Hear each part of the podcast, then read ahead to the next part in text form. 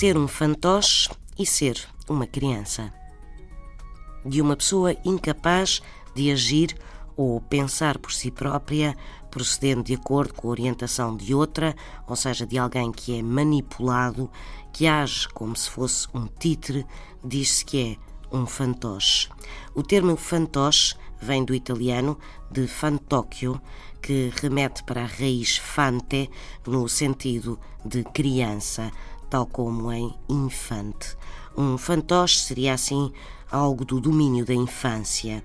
Durante a Segunda Grande Guerra surgiu a expressão governo fantoche para referir os governos escolhidos pelos nazis para governar os países ocupados, como foi o caso do governo de Vichy em França. Ser um fantoche, um títere, alguém que não age nem pensa por si próprio.